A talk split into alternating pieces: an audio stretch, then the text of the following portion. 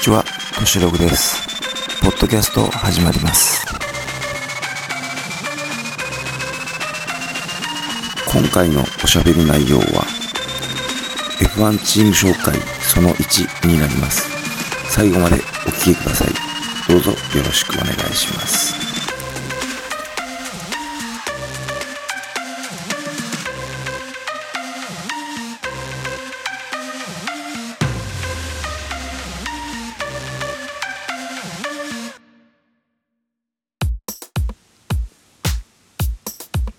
まずはこのチーム。メルセデス AMG ペトロナスモータースポーツ。2014年から4年連続でダブルタイトルを獲得している現在最強の F1 チームになります。ドライバーはカーナンバー44ルイス・ハミルトン。そしてカーナンバー77番バルテリ・ボッタスになります。ルイス・ハミルトンは2013年にマクラーレンからこのチームへの移籍後5年間で2014年15年そして17年と3度のワールドチャンピオンを獲得。マクラーレン時代と合わせて通算4度のタイトルを獲得し現フェラーリのセバスチャン・ベッテルと肩を並べた形となり現役最強のドライバーの一人として数えられると思います。2人は今年伝説のチャンピオンファン・マニエル・ファンジオに並ぶ5回目のタイトル獲得をかけて今年のシーズンを戦うことになると予想されます。チームメイトは移籍2年目のバルテリ・ボッタス。2016年のワールドチャンピオンニコ・ロズベルグがシーズン最終戦でのタイトル獲得の数日後にまさかの現役引退を発表。数ヶ月前に契約延長を済ませていたメルセデスチームにはまさに寝耳の水。基本的にすでに主要なトップドライバーの移籍市場は閉じており注目を集める形となる。当時ボッタスはウィリアムズチームの契約下にあり2016年のチームメイトフェリペ・マッサの引退に伴いチームのエースドライバーが確実視されていました。近年トップチームから引き抜き候補に挙げられつつもなかなかチャンスを得ることができずにいたボッタスでしたが所属のウィリアムズチームがメルセデスエンジンのカスタマーであったことやメルセデスチームからウィリアムズチームへの移籍が確定していたトップエンジニアのパディ・ローの件なども相重なり彼への白羽の矢が立ったようです。エンジン代金の減額やパディローのガーデニング休暇の短縮そしてかなりの額の移籍金などが相まって引き抜きが成功したと言われています。それによって引退宣言をしていたフェリペ・マッサが数ヶ月で F1 界に戻る形で全てが収まることになりました。そしてボッタスの2017年シーズンはポールポジション4回に F1 初勝利を含む3勝。ランキングもベッテルに次ぐ3位とチームメイトのハミルトンとは差があるにしても移籍1年目にしてはよくやったのではないかと私は思います。いきなりのトップチームへの移籍による環境の変化や周りでサポートするエンジニアたちとの信頼関係の構築ハミルトンでさえ苦しんだディーバ気質のマシンなどなどを思えば合格点ではないかと思われます。今年はもちろんチャンピオンへの挑戦が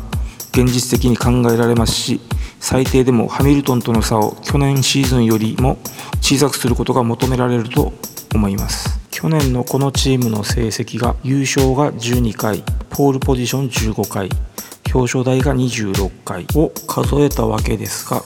それ以上に凄ましいと思われる成績が、え、去年は全20戦で行われた F1 グランプリで2人のドライバーで40回出走したわけですがその中で入賞が39回完走も39回リタイアはたった1回のみで完走さえすれば全てポイントをゲットしていたことになります。この成績をもってしてもチーム内では去年のマシンはディーバー気質いわゆる気まぐれですかなかなかセッティングが決まらないという悩みを抱えていたという話があります。2018年のマシン開発に際してはシャシーの新規定1年目に合わせてマージンを取ったところの突き詰めと先ほどのディーバー気質をなくす方向で進めたようです。チームは去年のシャーシーの新規定への改正に対して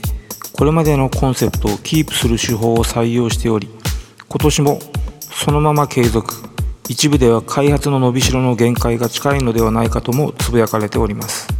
果たして今年もこれまでの強さを再現できるのか楽しみです。さてこのチームはこの辺にしてお次はイタリアの名門スクーデリア・フェラーリ。ドライバーはカーナンバー5番のセバスチャン・ベッテルと7番のキミ・ライコネン。セバスチャン・ベッテルは2010年から2013年までの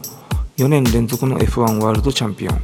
そしてキミ・ライコネンは2007年の F1 ワールドチャンピオンになりますので2人の F1 ワールドチャンピオンを要するドライバーズラインナップとなっております。去年のこのチームの成績が優勝が5回ポールポジション5回表彰台が20回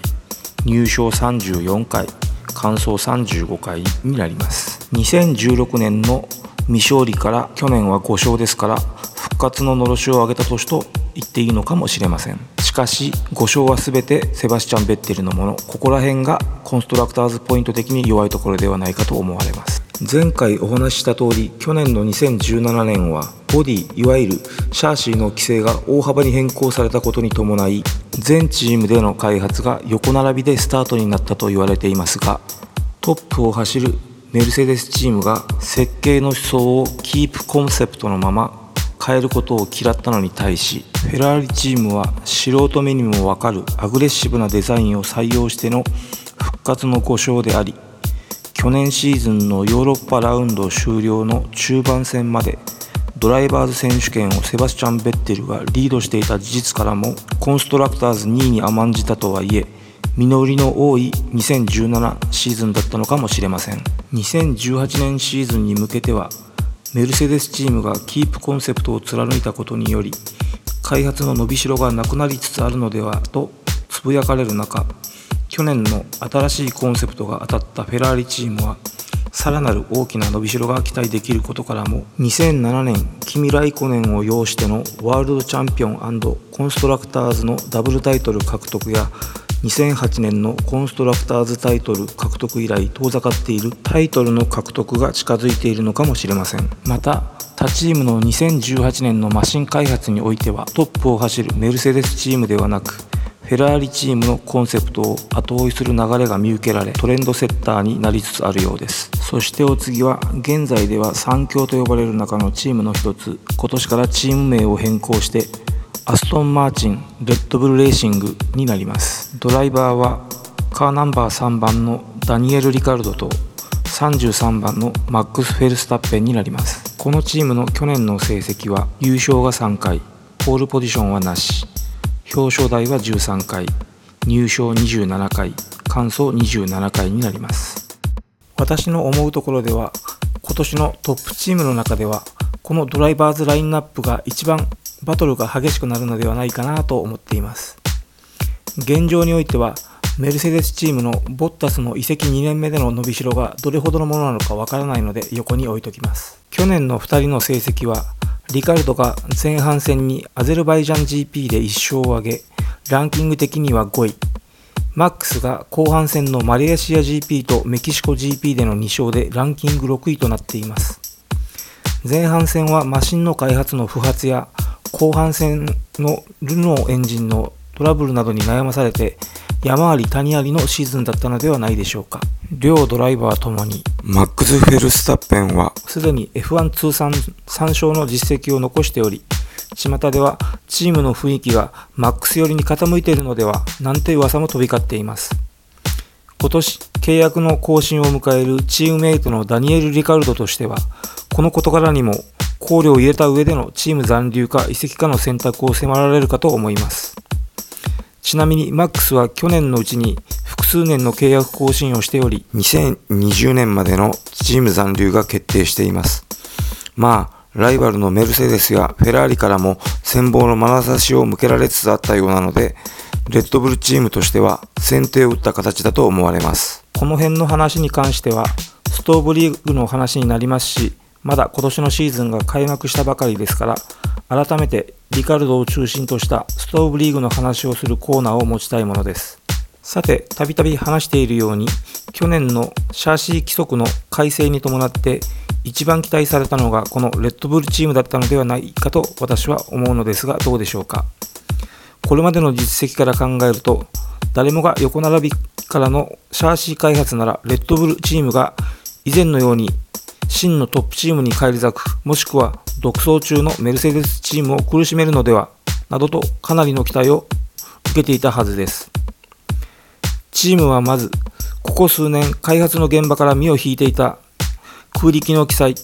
トップエンジニアのエイドリアン・ニューイーを F1 の開発現場へ復帰させたことを公にアナウンスするなどかなりの意気込みに見えましたが蓋を開けるとどうもファクトリーでのフードモデルでの開発と実装校との相関にかなりのズレが生じたらしく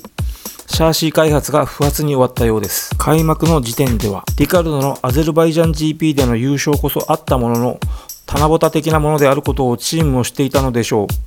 まあ、思っていたよりも開発不発の根が深かったのか、時間がかかったように思えたんですけれど、シーズン終盤になりますか。シンガポール GP あたりから速さが戻ってきたように思えました。シンガポール GP からのシーズン終盤で、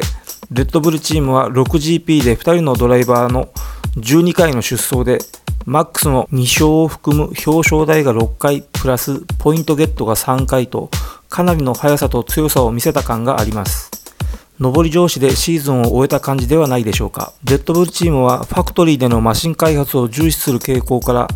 開幕直前まで最終パッケージを煮詰めるのが常ですが今年は去年の鉄を踏むまいとの思いからか例年に比べて数週間マシンの完成を早めてついこの間のプレシーズンテストへ参加。あくまでもテストでの結果ですが、トップのメルセデスを凌駕するところまでは行っていませんが、かなり近いタイムを出すことに成功しており、去年とは運泥の差で開幕戦に臨むことが予想されます。果たして結果はいかに？ですね。最後に、レッドブルチームは先ほどドライバー紹介の折にもお話しした通り、ダニエル・リカルドとの契約更新の時期を迎えているのですが、実はさらに今年は PU パワーユニットの契約更新も迎える形となっています。この話はいずれレッドブルチームの契約更新ネタとしてまとめて時間を作りたいと思います。ちなみに PU の契約先はルノーになります。話すの忘れてました。すみません。まあ、バッジネームの関係で登録名はタグホイヤーになってます。これも話すと長くなっちゃうので別の機会にお話しさせていただきます。お次のチーム紹介はサハラフォースインディア F1 チームになります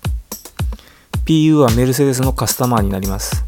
近年毎年のようにチーム名が変わるかもってニュースが流れるんですよね確か今年も1ヶ月くらい前にその手のニュースが流れてましたが結局なしのようです。まあ、交渉中の話が流れちゃったりしたのでしょうか。さてとまずはドライバーズのラインナップからです。去年と変わらずの2人、カーナンバー11番のセルジオ・ペレス・メンドーザとカーナンバー31番のエステバン・オコンの組み合わせになります。2人の去年の成績は、ペレスがランキング7位、そしてオコンが8位となります。去年チームに合流したオコンは、序盤はこれまで乗ってきた F1 マシンよりも戦闘力のあるフォースインディアンのマシンに若干手を焼いている様子などが見受けられたように感じられましたが4戦目のロシア GP あたりからペレスとの距離を縮めて時折エース格のペレスを上回るなど互角に渡り合うようになってきますその過程で同集中を演じるなど少しチーム内がギクシャクした感もあったようですが最終的にチーム成績は表彰台こそありませんでしたが入賞が35回完走が38回とかなりの安定したポイント持ち帰りを実践できたのではないでしょうか。この安定感が2年連続のコンストラクターズ4位につながったと言っても過言ではないと思いますね。先ほどのチーム名のことといい、チームの上層部の身辺が慌ただしいのがたまに傷ですが、今、コストパフォーマンス的に一番優れているチームはとクエスチョンをすれば、このチームの名前を挙げる方は多いのではと私は思います。つい先日のプレシーズンテストでは、ボディワークなどのパーツを去年モデルをつけて走行するなどして機械的なチェックに重点を置いたようです今年モデルのパッケージは開幕戦までお預けとのこと果たして去年 F1 界ではあまり見ないピンクのカラーリングで話題をさらったあのマシンは今年も健在なのでしょうか楽しみですさて今回はこのコンストラクターズ上位4チームの紹介で一旦止めさせていただきたいと思います。残りのチームの紹介は次回のポッドキャストとさせていただきたいと思います。拙い私の一人喋りにお付き合いいただきありがとうございました。ご意見、ご感想などありましたら、お気軽に番組ウェブページよりコメントいただけたら嬉しく思います。どうぞよろしくお願いします。それでは本日はこの辺で失礼します。さようなら。